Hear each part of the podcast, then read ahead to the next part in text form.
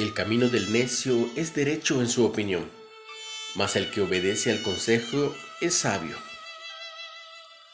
Durante la Guerra Civil estadounidense, el presidente Abraham Lincoln, queriendo complacer a un político, emitió una orden respecto al ejército que el secretario de guerra Edwin Stanton rehusó llevar a cabo. Dijo que el presidente era un tonto.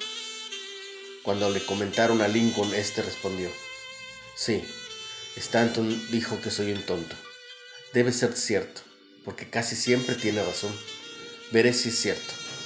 Cuando hablaron, el presidente se dio cuenta enseguida de que su decisión era un grave error y la retiró de inmediato. Lincoln demostró sabiduría al no empecinarse, consideró el consejo y cambió de idea.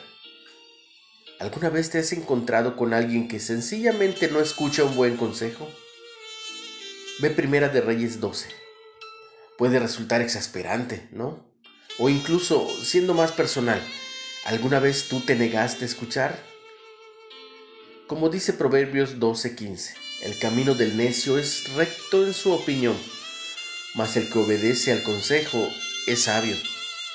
Tal vez los demás no siempre tengan razón, pero lo mismo ocurre con nosotros, sabiendo que todos cometemos errores Solo los, necios suponen que ellos son la excepción.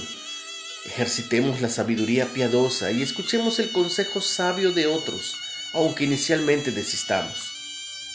A veces, así es como Dios obra para nuestro beneficio. Dios, enséñame a saber escuchar consejos útiles.